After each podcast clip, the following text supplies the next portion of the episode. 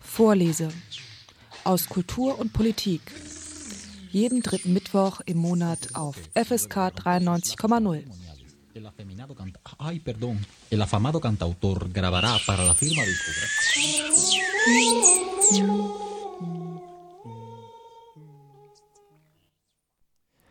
Er ist so alt wie die Menschheit. Nun gut, vielleicht nicht ganz so alt, aber dennoch spätestens seit der Antike nicht mehr aus der Welt zu bekommen.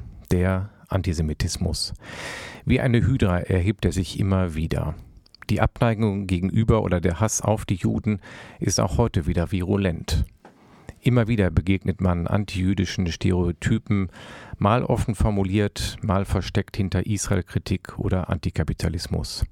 Von Angriffen auf Juden ganz zu schweigen. Von der Antike bis zur Gegenwart lässt sich eine Spur nachzeichnen, die mal weniger und dann wieder stärker ausgeprägt war. Ganz weg war sie nie.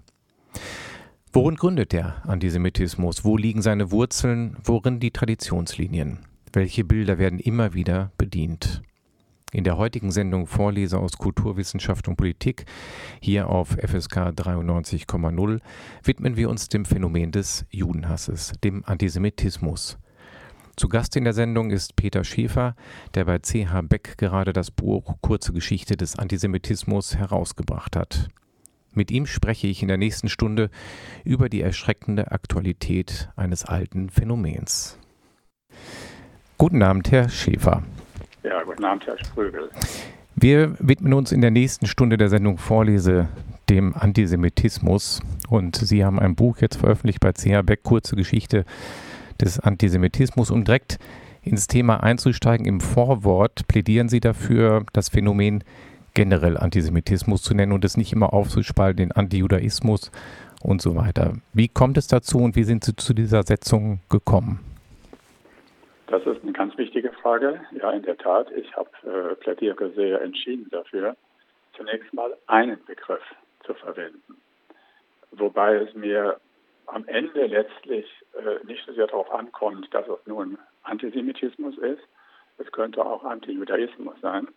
Ich möchte aber mit dem einen Begriff klarstellen, dass es ein Phänomen ist, das sich, äh, das sehr früh beginnt, vor dem Christentum und das sich durch die Geschichte hindurch äh, immer, weit, immer weiter anreichert, immer weiter äh, potenziert, immer äh, wie eine Lawine sozusagen weiterentwickelt und dass es wenig Sinn macht, da jetzt Etappen einzubauen und zu sagen, da ist es noch weniger schlimm, da wird es dann schlimmer und da ist es dann am allerschlimmsten. Das, der Grund dafür ist auch der, dass der Begriff Antijudaismus sich sehr stark durchgesetzt hat im Blick auf das Christentum. Äh, da möchte man gerne von Antijudaismus reden. Da möchte man sagen, äh, Im Mittelalter verstärkt sich das, da kommen verschiedene Komponenten dazu. Das ist aber immer noch sozusagen bloßer Antijudaismus. Und dann mit dem, äh, mit dem Rassismus und der Vernichtungspolitik äh, des sogenannten Dritten Reiches, da wird es dann erst richtiger Antisemitismus. Das bedeutet auch, mein, also mein, mein Insistieren, dass das äh, so einfach nicht funktioniert, äh, hat auch damit zu tun, dass natürlich mit dem Antijudaismus des Christentums äh, eine gewisse äh, Entschuldigung des Christentums auch leicht eingebaut werden kann. Das war noch nicht so schlimm und richtig schlimm wird es dann erst viel später. Okay, dann haben wir schon einmal eine Einordnung von Ihnen erhalten. Wir sprechen über dieses Thema ja leider, weil es immer noch tagesaktuell ist und man das Gefühl hat, man kriegt es nicht aus der Welt geschafft. Es ist sehr alt, das Phänomen, und ich würde gerne in der nächsten Stunde mich etwas an Ihrem Buch entlanghandeln, einmal durch die Geschichte des Antisemitismus, um sie auch heute vielleicht nochmal genauer fassen zu können. Denn wir haben es ja auch heute immer noch mit Antisemitismus zu tun. Gerade aktuell läuft heute wieder eine Demonstration in Berlin. Ich habe eben bei den Livestream reingeguckt und in dem Chat steht geschrieben, das sind nur äh, Puppen, die da tanzen, die Puppenspieler sind andere. Und da sind wir ja auch schon wieder bei einem Bild des Antisemitismus. Genau, wir steigen aber jetzt einmal geschichtlich in den Antisemitismus ein und Sie haben das Buch natürlich chronologisch historisch aufgebaut und ein größerer Teil umfasst die Antike. Ich habe mir die Mühe gemacht, das auch nochmal ein zweites Mal zu lesen, weil ich in der Antike nicht so versiert bin oder war längere Zeit. Trotzdem werfen Sie ein großes Schlaglicht auf die Antike und ich habe beim zweiten Mal lesen auch nochmal gedacht, höchstwahrscheinlich zu Recht, weil das Phänomen ist sehr alt und es beginnt grob gefasst mit dem Vorwurf der Juden oder der, der Zuschreibung der Juden als Menschen- und Fremdenfeinde. Ja. Genau. Das, das ist der entscheidende Punkt. Äh, das Phänomen beginnt äh, in der Antike, die man so, so pauschal sagt, die, die griechisch-römische äh, Antike, die durch den Hellenismus charakterisiert wird. Also sagen wir so grob gesagt um 300 vor Christus. Das erste Zeugnis, das wir haben, ist ja nun ironischerweise eines das wir in der Bibel finden, nämlich in der hebräischen Bibel oder wie die Christen sagen im Alten Testament, im Estherbuch. Da haben wir einen persischen König, äh, der, äh, der von, äh, aufgehetzt wird äh, von seinem Großvezier, dass er ein Volk in seinem Vielvölkerstaat hat, das äh, nicht so ist wie die anderen, das den Gesetzen des Königs nicht folgt, das seine eigenen Gesetze macht und das äh, deswegen äh, ein Fremdkörper in seinem äh, Staat ist und das, und das wird dann sehr brutal äh, ausgedrückt im Hebräischen und dann auch im Griechischen, äh, dass, dem er nur beikommen kann, indem er es letztlich richtig endgültig vernichtet. Das steht auch im Hebräischen da, vernichtet. Und zwar Männer, Frauen und Kinder.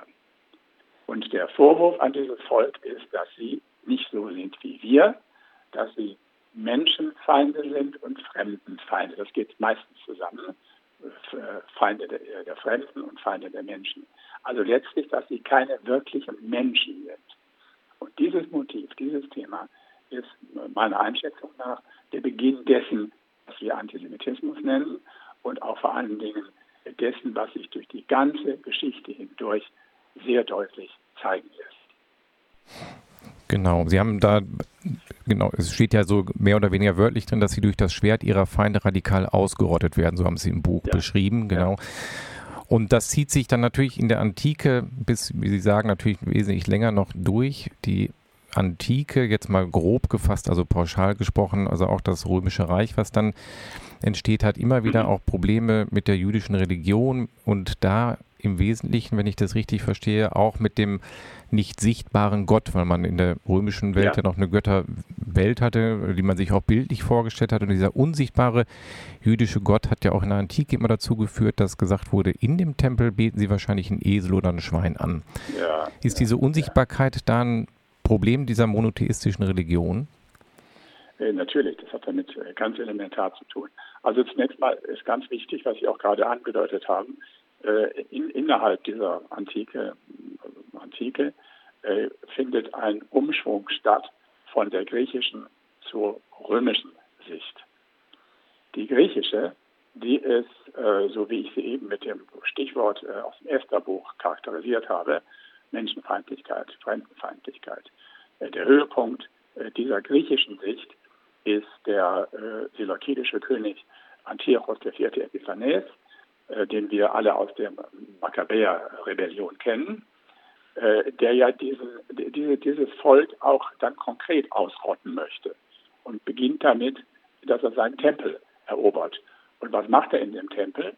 Er opfert in dem jüdischen Tempel eine, und wie es im, im, im Griechischen heißt, äh, das Wort, eine richtige Sau. Das ist genau dieses Wort, was im Griechischen verwendet wird. Und diese Sau wird geschlachtet im Tempel und das Blut der Sau wird äh, versprengt am Altar, äh, äh, wie das bei den Opfern, äh, bei den regulären Opfern ja auch geschieht. Und dann wird diese Sau ge, ge, gebraten und äh, gekocht und die Priester im Tempel werden gezwungen, äh, die Brühe des, des, des da zusammengebrauten zu trinken und das Schweinefleisch zu essen. Das heißt, er will diese, dieses Judentum, dieses verhasste Judentum, damit ausrotten, rotten, dass er es zwingt, das zu tun, was ihm äh, am allerentsetzlichsten ist, nämlich Schweinefleisch zu essen.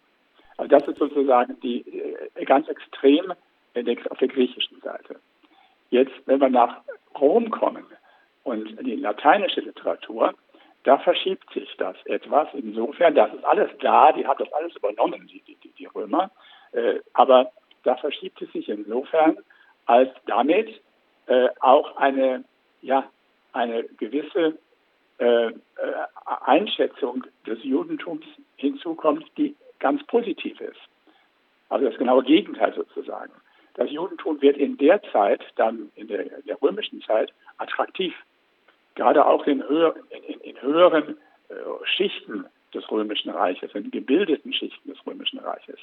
Hier gehen äh, Leute dann plötzlich, äh, äh Römer, äh, nicht Juden, in die Synagoge und hören sich gerne die Vorträge in der Synagoge an. Und äh, es gibt da eine Bezeichnung für diese Leute, die heißen die Gottesfürchtigen.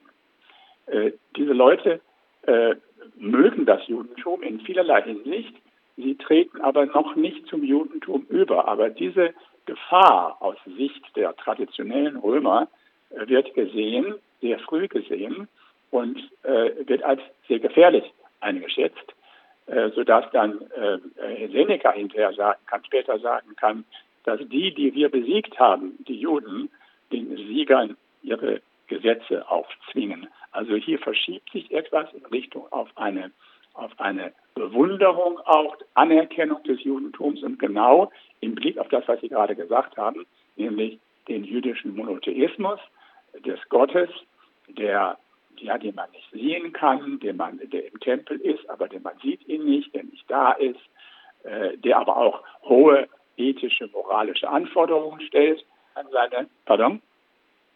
Ja, ich kann Sie hören. Ja. Ah, Entschuldigung. Äh, stellt an seine, an seine Volksleute. Also hier kommt nun plötzlich das, äh, zu dem Hass auf der einen Seite kommt eine äh, Bewunderung äh, auf der anderen Seite hinzu, und, aber eine Bewunderung, die dann bei den traditionellen Römern in Angst umschlägt. Vor diesem Judentum haben wir Angst. Äh, denn das könnte nämlich das Rom, so wie wir es verstehen, so wie wir es verehren, könnte diesem Rom letztlich das Ende bereiten. Und genauso ist es ja dann auch allerdings nicht im Judentum, sondern im Christentum gekommen. Bevor wir auf das Christentum jetzt nochmal eingehen, die Herausprägung, ja geht einher ja, Sie haben jetzt diese Bewunderung angesprochen im alten Rom, gehen aber auch schon große Pogrome einher. Das ist nochmal ja. ein Schritt zurück. Im Jahr 38 habe ich es jetzt terminiert, äh, im ersten Jahrhundert nach Christus war in Alexandria schon das erste große Pogrom, wo auch eine, die Quellenlage recht gut ist. Also war, ging Bewunderung davor oder auch währenddessen wahrscheinlich auch immer einher mit diesem Vernichtungswillen, der sich dann aber auch Bahn brach und realistisch in Vernichtung mündete. Dieses Pogrom der Geschichte beschreiben Sie als das erste. Es, es war ein, das erste und auch ein großes, richtig? Ja, ja, ja. Also zunächst mal, ja, dieses Pogrom in Alexandria ist genau der Höhepunkt der, der griechischen, äh, äh des griechischen Hasses, äh, der angeblichen Menschenfeindlichkeit und Unmenschlichkeit der Juden. Das ist genau der Höhepunkt. Und äh, ja, es ist immer äh, das erste Pogrom, ja. Äh, es ist immer leicht äh, oder man hört immer gerne irgendwas zum ersten Mal. Ähm, äh, es ist, wir wissen ja auch nicht längst nicht alles. Wir haben ja immer nur kleine, kleine Schnipsel von dem, was passiert ist, vor allen Dingen in der Antike. Je, je, je weiter wir die, in die Gegenwart kommen, desto mehr wissen wir, desto mehr Literatur haben wir, desto mehr Quellen haben wir. In der Antike ist das sehr schwierig. wir sind hier in der Tat in Alexandria in der glücklichen Lage, dass wir ausführliche Berichte darüber haben, nämlich von einem sehr wichtigen äh, jüdischen äh, Autor. Manche sagen, dass der, der ist der erste große äh, jüdische Philosoph, äh, der nämlich versucht hat, äh, die, die Bibel, die hebräische Bibel, im Geiste der platonischen Philosophie äh, zu interpretieren. Und dieser Philo, ein sehr wichtiger, hoch angesehener Mann in Alexandria mit einer sehr berühmten Familie, der war nämlich dabei, als die Alexandriner eine Gesandtschaft an den römischen Kaiser geschickt haben, Caligula. Und da ging es um das Bürgerrecht der Juden in Alexandria. Und dieser Philo hatte darüber ausführliche Berichte geschrieben. Und diese Berichte gelten in der historischen Forschung als sehr zuverlässig. Und da erfahren wir von in der Tat äh, schrecklichen, äh, ja, man kann nicht sagen Vorfällen, sondern da, das ist ein Pogrom, wie es im Mittelalter sozusagen dann im Buche steht, nämlich die Juden werden äh, in Bezirke zusammengezogen. Sie müssen sich immer stärker konzentrieren auf ganz bestimmte Bezirke, dürfen die nicht mehr verlassen, äh, werden dann ganz gezielt angegriffen äh, in ihren Häusern, haben keine Waffen, werden zusammengeschlagen, werden brutal ermordet. Äh, manche werden in ihren Häusern gleich angesteckt. andere beschreibt er sehr, sehr drastisch und geradezu widerwärtig, werden dann an Pferde gespannt, auf dem Boden und durch die Stadt geschleift, bis von ihrem Körper nichts mehr übrig ist. Das muss und, und, und, und dass die Zahlen werden teilweise auch kann man kann man erkennen. Das muss eine riesen, ein riesen, äh, ein, ein, Massenmord, der äh, Hassmord der Juden in Alexandria äh, gewesen sein. Ich denke, von daher äh, ist, kann man schon sagen, das ist das erste Pogrom, das wir kennen und das sehr ähnliche Züge aufweist mit den Pogromen, die wir ja im Mittelalter kennen und da natürlich noch ganz besonders schlimm in der Neuzeit. Machen wir diesen Sprung einmal in, zu dem beginnenden Christentum, was sich ja in Parallel dazu und auch immer miteinander verwoben entwickelt hat. Im Neuen Testament und das neue, die neue Religion grenzt sich ab, zur bisherigen grenzt sich vom Judentum ab und sie beschreiben sehr genau nochmal die Evangelien, ähm, zitieren nochmal Matthäus, der gegen die Schriftgelehrten und Pharisäer wettert und später im Johannesevangelium, der von Licht und Finsternis spricht wo die Juden als Söhne der Finsternis beschrieben werden. Diese, diese Entstehung des Christentums ist ja, die beiden Religionen sind ja auch irgendwo miteinander verwoben, funktioniert aber mit Abgrenzung und auch wieder, wie Sie es eben gesagt haben, äh, zum, auf den Bezug zu Rom auch mit der Angst, dass der jeweils andere dem anderen die Gläubigen wegnehmen könnte. Diese Entstehung, da zieht sich der Antisemitismus auch durch die Entstehung des Christentums. Ja, das ist eine, äh, ja, jetzt kommt auf die Formulierung an. Das ist eine zugespitzte Formulierung. Äh, aber ich genau würde das so auch sehen, wie Sie das gerade formuliert haben. Äh, da sind ja, zunächst mal muss man da ein bisschen unterscheiden, die, die christlichen Schriften des Neuen Testamentes. Also ganz kurz, die meisten wissen das, die ältesten Schriften sind ja die Briefe des Paulus. Die Evangelien kommen danach. Äh, und, das, äh, äh, und davon sind die älteren, die drei sogenannten synoptischen Evangelien, das heißt die drei Matthäus, Markus, Lukas, die man zusammenlesen kann und dann in gewisser Weise sehr viel Ähnliches findet und manches auch wieder anders findet. Davon unterscheidet sich ganz elementar das vierte und jüngste Evangelium, das Johannesevangelium, sagen wir mal so um 100 nach Christus. Äh, Paulus ist in der Mitte des ersten Jahrhunderts nach Christus, also sehr viel früher. Äh, jetzt äh, in den Evangelien haben wir das, was wir heute alle kennen, was wir alle wissen. Äh, die Schriftgelehrten und die Pharisäer, die Weherufe Matthäus äh, über die Schriftgelehrten und Pharisäer als Heuchler, als Spießer, als Gesetzesfuchser, die nur auf die, den Wortlaut des Gesetzes achten, aber nicht auf den Sinn des Gesetzes, äh, also der, der Torah. Äh, das kennen wir ja alles äh, sehr gut. Und dann im Johannesevangelium ein ganz neuer Schritt, ein ganz großer, wichtiger Schritt, denn das ist das Evangelium, das erstmals ganz zentral äh, von Jesus Christus als dem Sohn Gottes spricht. Äh, da kommt also jetzt äh, ein Element hinein, das äh, äh, einen deutlichen Schritt weitergeht und dass damit auch die Juden als diejenigen verurteilt, die eigentlich aus diesem aus dieser neuen Sicht, die das Christentum bietet, herausfallen, die dann eben auch als die Synagoge des Satans bezeichnet werden, als die Kinder des Teufels bezeichnet werden. Also hier kommt dann sozusagen der dramatischste Schritt äh, im Neuen Testament. Bei Paulus ist es noch anders. Bei Paulus, wie gesagt, Paulus ist ja sehr viel früher, sagen wir mal so 50, 50 bis 60 die Briefe. Und Paulus versucht, ja nun, Paulus steht ja vor der, er reist herum, er besucht die Gemeinden äh, in, äh, überall in der, in, in, in der, der äh, griechisch-römischen Welt und er versucht nun äh, eine Form des Christentums zu etablieren. Wir haben ja noch keinen Christen und wir sind ja noch im Judentum. Paulus ist Jude und Paulus versteht sich auch, auch als Jude im Judentum. Paulus will keine neue Religion begründen. Paulus tut aber etwas, was äh, einen ganz dramatischen Schritt.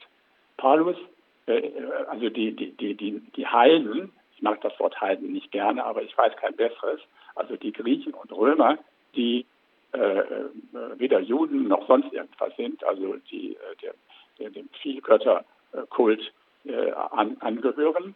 Diese Heiden, da gibt es jetzt plötzlich Heiden, die gerne sich dieser neuen Bewegung des Jesus von Nazareth anschließen möchten. Es ist ja noch nicht die Rede davon, dass sie Christen werden möchten. Sie möchten sich dieser neuen Bewegung anschließen.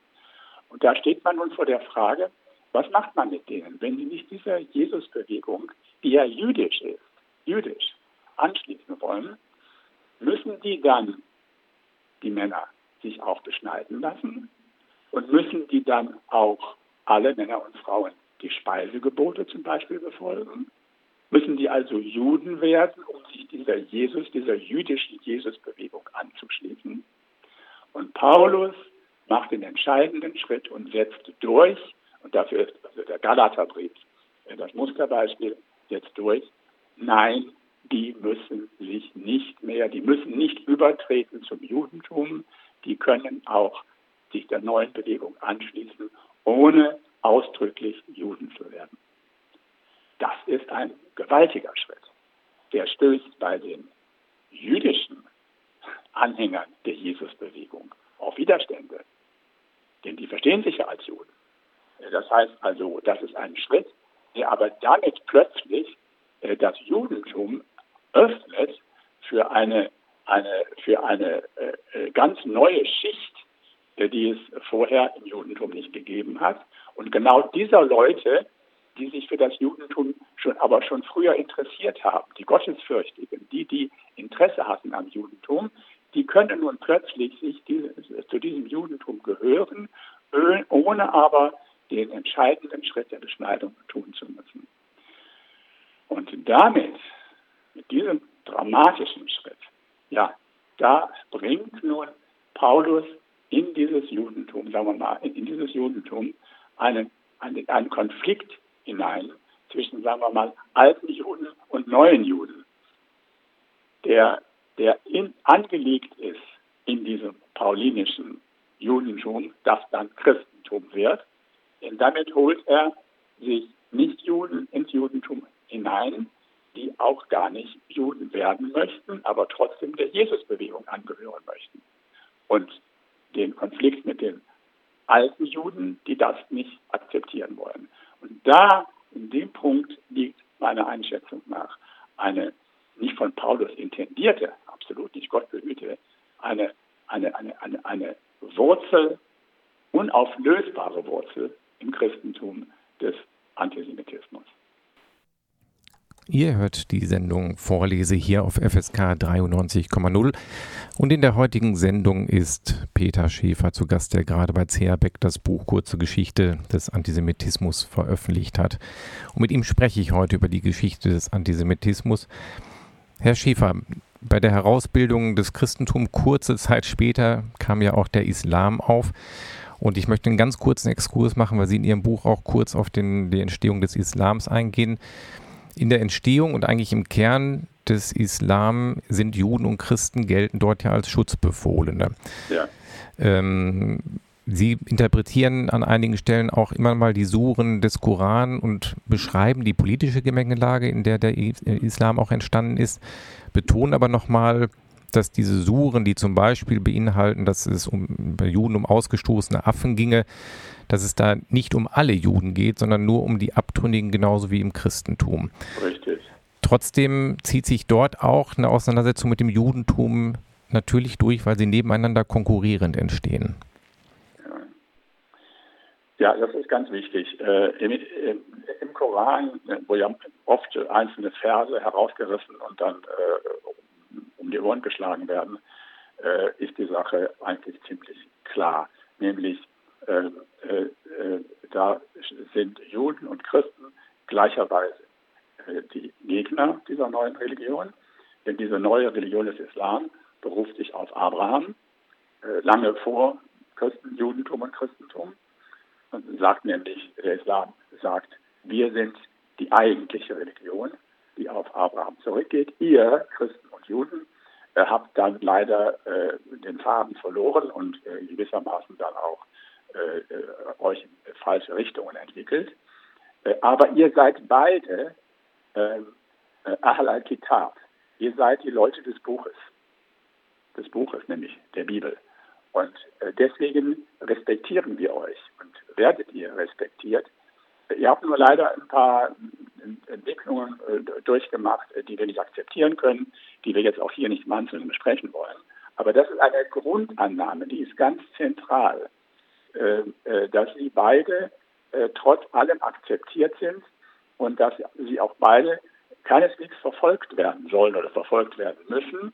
Sie sind anerkannt als Leute des Buches und sind von daher auch ausdrücklich in der Gesetzgebung, die dann danach ja sehr bald äh, beginnt, sind sie die Wimmer, die Schutzbefohlenen. Sie sind, sie werden geschützt. Und für diesen Schutz gibt es ganz klare Regeln, die werden festgelegt. Und äh, deswegen gibt es im Islam eigentlich durchgehend, durchgehend durch die Geschichte des Islam, mit Auswüchsen immer in alle Richtungen, auch die können wir nicht im Einzelnen diskutieren jetzt, aber grundlegend ein, ein, äh, äh, eine Rechtssicherheit. Juden wie die Christen haben im Islam Rechtssicherheit. Sie können auch, wenn jemand übergriffig geworden ist, gegen sie, äh, dagegen vorgehen.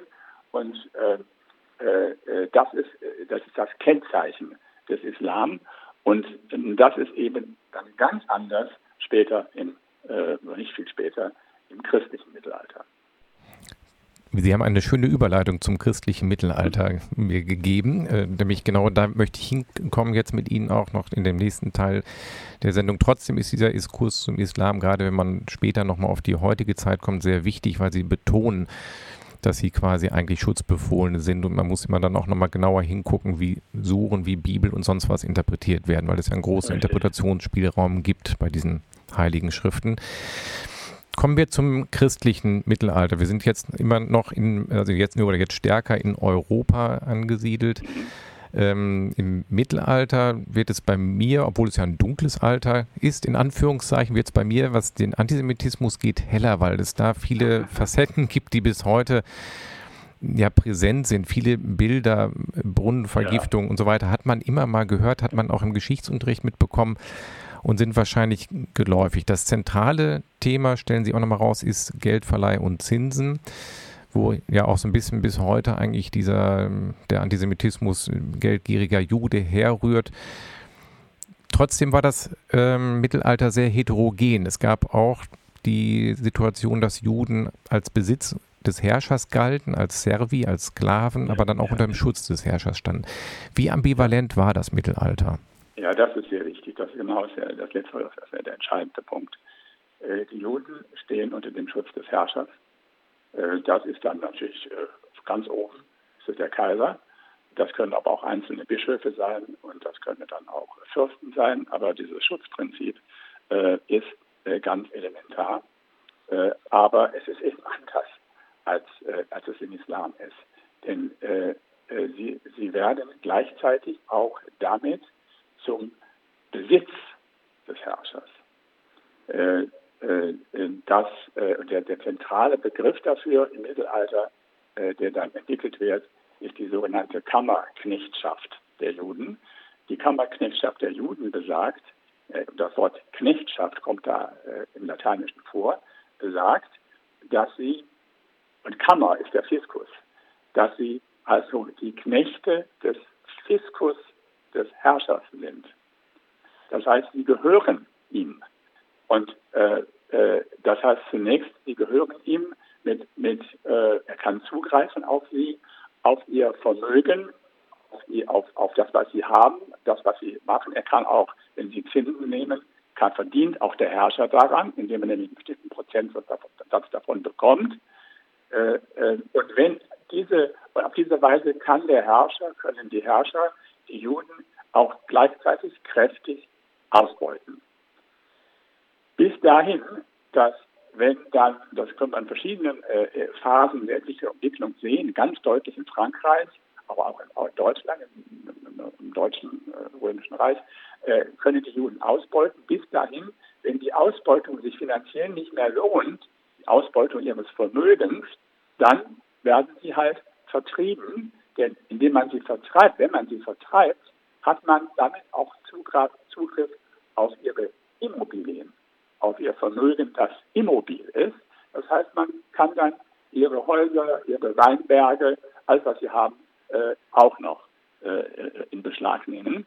Und dieser, dieser Zustand äh, des, der, der, der Kammerknechtschaft, des, äh, der einerseits Schutz, Schutz gewähren soll, andererseits aber auch bedeutet, dass äh, sie äh, ja, ja, letztlich rechtlos sind, weil sie dem Herrscher gehören. Diese Ambivalenz ist typisch fürs Mittelalter und es ist genau das, was wir im Islam gerade eben so nicht haben. Viele Elemente dieser, dieses mittelalterlichen Antisemitismus, also ich habe eben schon angedeutet, die, oder wir haben auch schon drüber gesprochen, über die Judensau, Ritualmord, Hostienfrevel, zieht sich bis in die Neuzeit. Sie bringen auch ein Beispiel in dem Buch von der Hostienwallfahrt Deggendorfer Gnad, die bis 1992 in Deutschland stattgefunden hat. Man sieht, dass diese Traditionslinien, obwohl das Mittelalter scheinbar sehr weit zurückliegt, doch sehr weit bis in die Neuzeit geragt haben. Wie viele Bilder sind noch präsent aus dem mittelalterlichen Antisemitismus? Ja, ich denke, ich denke, die sind alle präsent in unterschiedlicher Weise. Ähm, ähm, also Sie haben es gerade erwähnt, äh, der Hostilfrevel, äh, äh, Ritualmord äh, hat sich ganz lange hingezogen. Äh, warum übrigens hat er sich so lange hingezogen? Äh, einmal, weil es in der, in der Religion im Christentum verankert war und den Leuten manchmal auch gut passte, aber weil es natürlich auch eine Einnahmequelle war. Die, die Wallfahrten, unter anderem in Deggendorf, waren ja eine kräftige Einnahmequelle für die Gemeinde auch. Also das, das, auch das gehört ja zusammen. Äh, durch, äh, wir finden im Stürmer, im berüchtigten Stürmer äh, der, der Nazis, finden wir ein ganzes Sonderheft über äh, den Ritualmord, äh, der da wieder erlebt werden soll und wieder bewusst, ins Bewusstsein äh, gebracht werden soll. Das alles lebt weiter. und es lebt zum Beispiel auch weiter, was weniger bekannt ist, die, ja, der Hass auf den Talmud äh, den Talmud als die äh, neben der hebräischen Bibel zentralen Schrift des Judentums, äh, an, an eine Schrift, die in Hebräisch und Aramäisch verfasst ist, die sehr schwer zu verstehen ist, die im, im, im, christlichen Mittelalter dann meistens nur durch äh, jüdische Konvertiten überhaupt zugänglich gemacht worden ist. Und dies, das ist eine Schrift, äh, der, der, der, der hängt auch so etwas wie etwas Mythisches an. Wir wissen nicht genau, was das ist und da haben sie äh, so komische Dinge drin, äh, bis dahin, dass behauptet wird, äh, jeder Jude ist verpflichtet, möglichst viele Christen umzubringen und zu töten und zu erschlagen. Äh, also dieses, das Mysteriöse dieses Talmud, das zieht sich auch durch die ganze Geschichte hindurch. Im Mittelalter die große, berüchtigte Talmud-Verbrennung äh, in Paris von 1242, aber die die, die, die Angriffe gegen den Talmud als, als, also als einer Schrift, die das Christentum verhöhnt, verspottet, äh, die gehen bis, bis in, die, Neuzeit. Wenn wir in die Neuzeit gucken, da habe ich einige Beispiele gebracht, äh, dann wird genau das wieder aufgewärmt, dass das alles in den Schriften der Juden verbreitet. Also ich würde sagen, die meisten dieser Bilder sind da, ja, oder nehmen wir die, die, die, die Pest, äh, die, die sogenannte angebliche Brunnenvergiftung der Juden. Na, die Brunnenvergiftung der Juden, die kommt doch, die kam bei AIDS wieder hoch. Äh, da sind die Juden schuld. Und äh, die kommt jetzt natürlich auch wieder bei dem äh, unserem äh, Coronavirus wieder hoch. Also alle diese Bilder, die sehr einschlägigen Bilder, sehr plastischen Bilder, sind alle noch da. Ja, leider, muss man dazu sagen. Ja. Die Demo in Berlin war, diese Demos in Berlin waren in meiner letzten Sendung Thema und auch dort hat der Interviewpartner darauf hingewiesen, dass auch dort wieder Davidsterne zu sehen sind mit Spritzen, ja. Zwangsimpfung und so weiter. Auch immer dieses, da kommen wir jetzt später zu, jetzt noch nicht, dieses, äh, dieser Vorwurf, das ist ein Staat im Staat und im Untergrund äh, agieren sie. Bevor wir dahin kommen, würde ich gerne einmal zum Ausgang des Mittelalters auf eine Ikone blicken, auf Martin Luther, wo wir in Hamburg ja jetzt auch einen Feiertag haben. Reformationstag auch wieder sehr ambivalent, sehr heterogen, muss man wahrscheinlich sagen, wie fast alle geschichtlichen Figuren. Aber Martin Luther steht auch für Bücher wie von den Juden und ihren Lügen und mit einer ganz krassen, auch antisemitischen äh, Schwerpunktsetzung im ausgehenden Mittelalter. Welche Rolle spielt Martin Luther im Antisemitismus? Ich habe immer das Gefühl, es wird oft ausgeblendet, wenn man ihn als Reformator ehrt. Ähm, mhm. Trotzdem ist es natürlich ein wesentlicher Teil seiner Persönlichkeit gewesen, oder nicht? Absolut. Äh, wobei auch hier die, die Rezeption äh, äh, schwankt.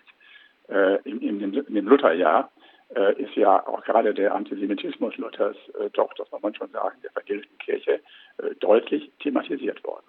Und da sind auch einige deutliche Worte gefallen im, im, Blick auf klaren, eindeutigen Antisemitismus. Auf der anderen Seite äh, ist die Tendenz unverkennbar, dass man das auch gerne trotz allem ja doch lieber unter der Decke halten möchte. das, das, es ist natürlich, es ist nicht opportun. Ich habe in dem Buch irgendwo gesagt, äh, dass die Tragik Luthers ist, äh, dass er äh, ja mit seinen beiden Beinen, mit seinen zwei Beinen in zwei verschiedenen Welten steht. Mit dem einen Bein steht er ganz massiv und ganz elementar im finstersten, jetzt wirklich hier, finstersten Mittelalter. Und das ist das Bein des antisemitischen Luther, der alle diese Klischees, alle wieder aufwärmt, hochbringt, teilweise verstärkt sogar. Wenn man sich da manche Stellen an, ansieht, dann, dann das verschlägt das einem immer noch den Atem. Äh, der, mit dem anderen Bein steht er aber äh, mit einem großen Schritt äh, in Richtung auf Neuzeit. Äh, äh, der, der Mann, der seine neue Religion, die ja auch bei ihm die angeblich alte ist, die eigentliche, wirkliche, das wirkliche Christentum, äh, äh, mit äh, größtem propagandistischem Erfolg in die Neuzeit bringt durch seine Bibelübersetzung, äh, durch die Vorteile, die er sehr geschickt zu nutzen weiß, des Buchdrucks, der Pamphlete, die er veröffentlicht, dieser berühmten äh, Einblattdrucke, also Drucke ein, mit einem Blatt nur, die eine unglaubliche Verbreitung gefunden haben, aber eben da auch mit seinen Hetzen, Hetz, äh, Hetzenschriften äh, gegen das Judentum. Er propagiert äh, äh mit einer seiner Schriften äh, äh, ganz massiv der, die schlimmste Darstellung der Judensau am Erfurter Dom, die er oben drüber abdrucken lässt. also er hat die Möglichkeit, alle Mittel der Neuzeit, der neuen, äh, ist in gewisser Weise hier eine tragische Persönlichkeit, äh, die aber eben leider damit auch äh, die antisemitischen Wurzeln Ihr hört die Sendung Vorlese hier auf FSK 93,0 und in der heutigen Sendung ist Peter Schäfer zu Gast, über den ich, mit dem ich über die Geschichte des Antisemitismus spreche. Herr Schiefer, wir haben jetzt einmal kurz Luther angerissen. Das ist ja immer nur ein Anreißen, weil wir neugierig machen wollen auf das Buch auch, ähm, was jetzt bei C.A. Beck erschienen ist. Es beginnt dann im ausgehenden Mittelalter eine Zeit, die wir mit Aufklärung äh, betiteln, wo auch eine Emanzipation der Juden stattfindet, wo aber auch schon Fichte äh, den Staat im Staate beschreibt, also Bilder die äh, bis in die heutige Zeit herrühren, einer Geheimverschwörung und irgendwie doch dunkle Machenschaften der Juden und zieht sich dann durch quasi auch bis ins deutsche Kaiserreich, dieser Spagat zwischen Emanzipation und auch immer wieder Verfolgung. Sie beschreiben es als antisemitische Konsensgesellschaft, die sich dann ja. in Deutschland herausbildet. Genau, wie muss man diese Zeit ja. fassen? Wahrscheinlich ähnlich heterogen wie die anderen Etappen, die wir uns jetzt angeguckt haben.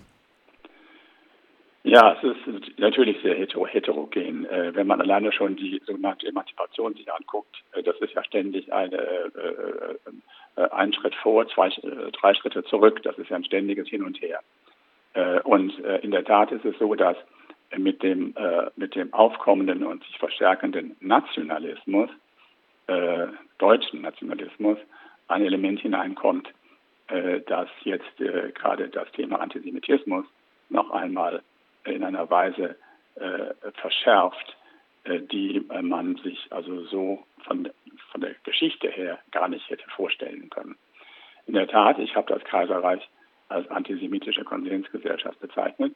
Äh, für mich selbst, äh, der das Buch geschrieben hat und dann auch immer versucht hat, Akzente zu setzen, äh, ist eigentlich diese Erkenntnis, wie stark das Deutsche Kaiserreich bei allen Anti Emanzipationsbemühungen und auch Erfolgen teilweise, wie stark dieses Kaiserreich von antisemitischen Tendenzen ja durchsetzt gewesen ist, war für mich eine eine Erkenntnis, äh, die ich in der Weise vorher so nicht hatte.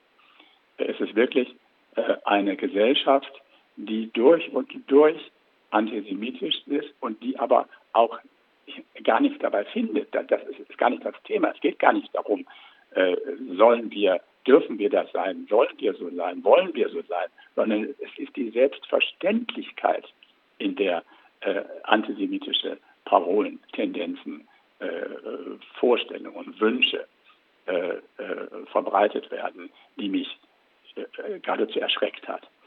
Ein Beispiel, ein sehr plastisches Beispiel finde ich, ist ja Chamberlain, der, der, der Brite, der in Deutschland lebt und da sehr erfolgreich ist und einer der Hauptverfechter dann der Rassentheorie.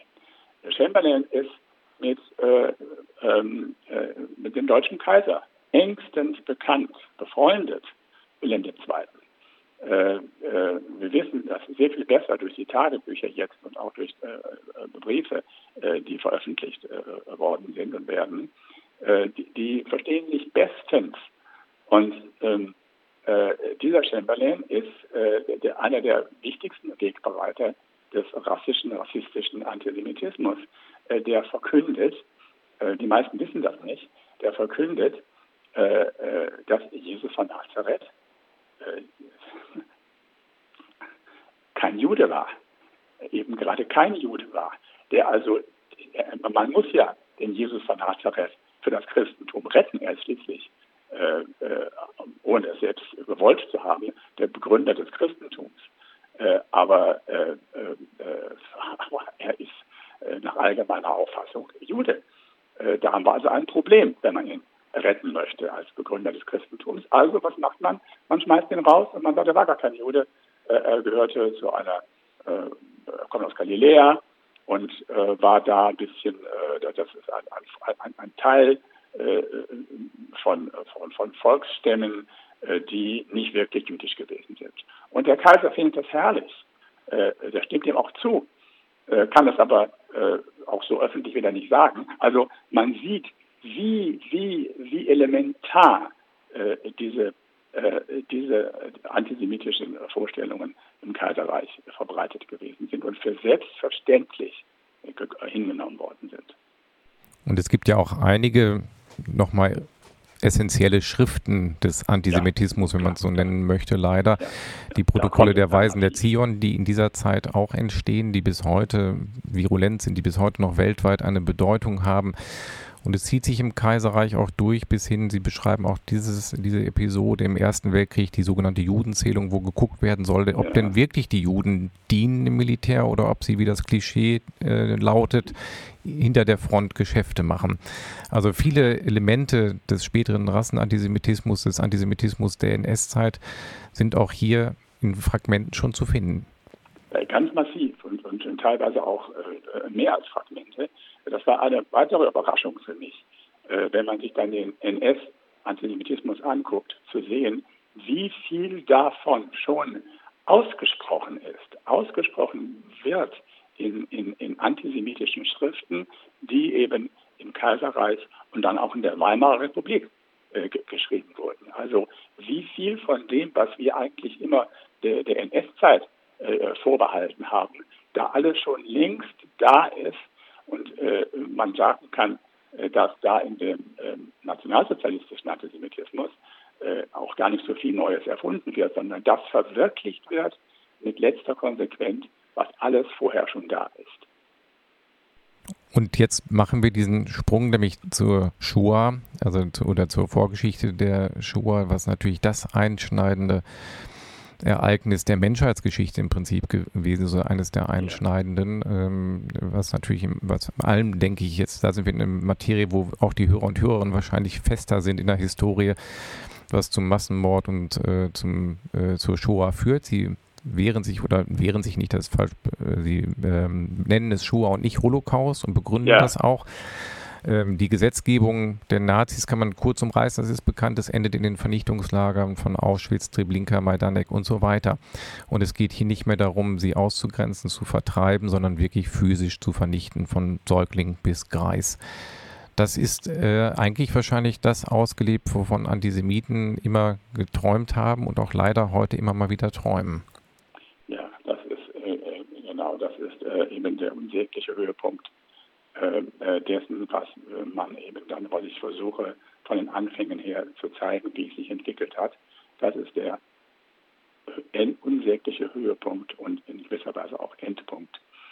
Ja, ich ähm, äh, argumentiere ganz kurz dazu nur, ich argumentiere äh, sehr stark dafür, den hebräischen Begriff Shoah zu verwenden. Shoah heißt eigentlich äh, ungefähr so viel wie Katastrophe. Äh, ich argumentiere vor allen Dingen eben gegen, den Begriff Holocaust, äh, weil ich finde, dass dieser Begriff, äh, der ja im angelsächsischen Raum entstanden ist und aus ganz anderen Gründen, die, finde dieser Begriff zeugt von einer ganz, ich finde, schrecklichen Geschichtsvergessenheit. Denn Holocaust, das ist griechisch Holocaustos. Und Holocaustos ist das Ganzopfer. Das ist das Ganzopfer, das im jüdischen Tempel äh, dargebracht wurde. Und äh, äh, also das Opfer, das im Tempel dargebracht wurde und äh, von dessen Geruch heißt es in der Bibel, äh, Gott äh, angenehm äh, überzeugt war und das ist und dieser Geruch des Opfers war für ihn ein Wohlgeruch. Auf Hebräisch heißt es Reach Roach, ein Wohlgeruch. Diesen Begriff, ausgerechnet diesen Begriff, für die äh, vergasten und verbrannten äh, Juden äh, in, der, in, in, in, der Shoah äh, zu verwenden, äh, finde ich also geradezu, fehlt mir das Wort, sagen wir mal paradox. Insofern, ja, bin ich sehr, sehr dagegen, von Holocaust zu sprechen, was immer die Gründe dafür sind. Dies ist der Höhepunkt und Endpunkt einer Entwicklung, wie man sich so nie hätte vorstellen können. Und ich bin auch der Letzte, der behaupten würde und sagen wollte, dass das etwas ist, was, dass dieser Entwicklungshöhepunkt, Endpunkt unausweichlich gewesen ist. Äh, damit würde man ja einen Geschichtsautomatismus unterstellen, äh, der wieder sehr gefährlich ist. Äh, er war das ganz sicher nicht, er war sicher nicht unausweichlich. Aber es ist so gekommen. Und deswegen äh, äh, argumentiere ich in dem Buch auch sehr stark dafür, diesen diesen Punkt äh, nicht, wie es äh, sich eingebürgert hat. In jeder, wenn Sie mal darauf achten, in jeder Politikerrede äh, kommt der Begriff vor, diesen Punkt als den Zivilisationsbruch zu bezeichnen. Das ist für, meine, für meine, meinen Geschmack eine Verharmlosung. Äh, es ist kein Bruch der Zivilisation. Brüche können geheilt werden, können verkleistert werden, können geklebt werden. Es ist nicht ein Bruch, sondern es ist das Ende der Zivilisation, so wie wir sie bis dahin gekannt haben. Und wir stehen immer noch vor den Trümmern dieser Zivilisation und sind dabei, äh, ja, eine neue äh, äh, versuchen, eine neue aufzubauen, äh, eine neue zu entwickeln und sind da aber noch sehr in den Anfängen.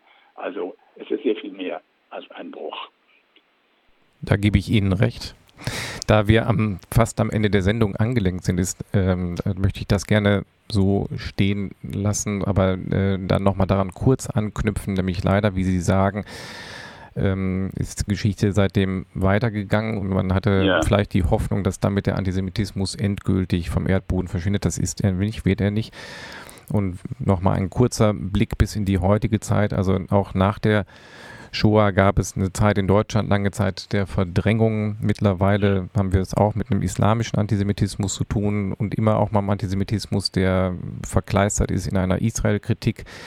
Das Phänomen ist trotz dieses äh, Absturzes der Zivilisation oder wie man es auch immer nennen möchte, also das Ende der Zivilisation, immer noch virulent und beschäftigt uns leider immer noch in gleichem Maße. Besteht die Chance, dass es irgendwann vielleicht auch weniger wird, verschwindet? Also zunächst mal diese Erkenntnis, dass es weiter besteht, ist ja eine, die, ähm, die wenn wir das die Geschichte durchsehen, Nachkriegsgeschichte, ist ja eine, die sich sofort äh, aufdrängt. Auch das war eine erschreckende Erkenntnis für mich, was ich mir so nicht vorgestellt hatte. Äh, die äh, Friedhofsschmierereien beginnen ja praktisch unmittelbar wieder nach dem, äh, nach dem Krieg. Also wie das alles weitergeht, das ähm, hatte ich, also ich habe einiges miterlebt. Ich kenne ja einiges noch. Ich weiß ja von einigen, aber hatte ich mir in dieser, in dieser Brutalität eigentlich nicht vorstellen können. Da ist jetzt inzwischen sehr viel mehr auch geforscht worden. jemand hat mal zusammengestellt, alle die Übergriffe, alle die, die, die Attentate, die geschehen sind seit dem äh, Ende des Krieges. Und das ist geradezu atemberaubend. Ist es, geht es damit zu Ende? Also ich bin leider äh, sehr, sehr pessimistisch. Äh, äh, gerade auch in meinem Schlusskapitel, ich vergleiche ja das Ganze mit dieser, mit dieser Hydra, äh, diesem Ungeheuer, äh, mit dem immer die, die Köpfe nachwachsen, wenn welche abgeschlagen werden. Ähm, ich bin nicht sehr zuversichtlich, äh, dass das äh, irgendwie und irgendwann zu Ende geht. Das wird nicht einfach irgendwie irgendwann zu Ende gehen, denn es liegt zentral auch mit drin in der Geschichte, wie sie sich entfaltet hat und wie sie dann vor allen Dingen auch durchs Christentum äh, äh, weiter äh, gestaltet hat. Äh, diese, diese diesen Stachel im Fleisch, diesen jüdischen Stachel im Fleisch des Christentums, äh, den, den ich weiß nicht, wie man ihn loswerden will. Äh, äh, Paulus, um darauf zurückzukommen, Paulus äh, war da ganz optimistisch. Aber warum war der optimistisch? Weil Paulus an die nahe bevorstehende Endzeit glaubte, weil er glaubte, das Ganze ist eh bald zu Ende. Dann werden alle, die noch nicht äh, äh, sich zu der neuen Bewegung bekehrt haben, werden dann dazugehören. Äh, wir leben immer noch in dieser Zeit, die aber inzwischen sehr lang geworden ist. Also ich weiß nicht, wie das und wann das zu Ende gehen kann soll. Äh, ein Plädoyer mache ich in meinem letzten Kapitel ganz entschieden.